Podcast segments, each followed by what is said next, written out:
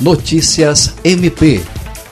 O Ministério Público do Estado do Acre, por meio do Núcleo Permanente de Incentivo à Autocomposição, na Paz, realiza até o dia 20 de setembro campanha para arrecadar livros que serão destinados à biblioteca da Escola Frei Heitor Turrini, no bairro Cidade do Povo. A iniciativa visa contribuir com o acervo da biblioteca naquela instituição de ensino fundamental, uma vez que a mesma só dispõe de livros didáticos, e assim incentivar o exercício da leitura e pesquisa nos alunos, além de promover mais oportunidades de acesso à cultura. Podem ser doadas obras de literatura em geral e também para didáticos e gramáticas.